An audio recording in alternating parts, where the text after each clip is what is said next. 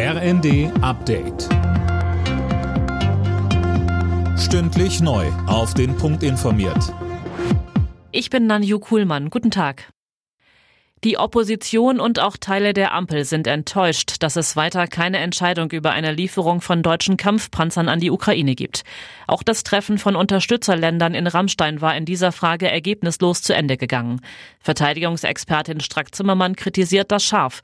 Aus ihrer Sicht hätte Deutschland zumindest anderen Ländern grünes Licht geben sollen, Leopard 2 Panzer zu liefern, sagte die FDP-Politikerin im Zweiten. Dass nicht mal das gekommen ist, ist schon nicht nur traurig, es ist historisch. Die Geschichte schaut auf uns und Deutschland hat leider gerade versagt. Zum Auftakt der Grünen Woche findet in Berlin heute eine Großdemo statt. Das Bündnis Wir haben es satt fordert mehr Unterstützung für die Landwirtschaft und für ärmere Menschen für eine gesunde Ernährung. Bereits am Vormittag haben mehrere Landwirte eine Liste mit entsprechenden Forderungen an Agrarminister Özdemir übergeben.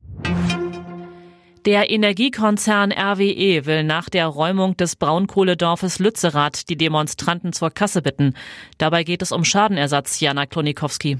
Ja, genau. Wie ein Konzernsprecher der neuen Osnabrücker Zeitung sagte, müssen alle, so wörtlich, Störer in Lützerath mit entsprechenden Forderungen rechnen. Wie hoch die ausfallen, ist allerdings noch unklar.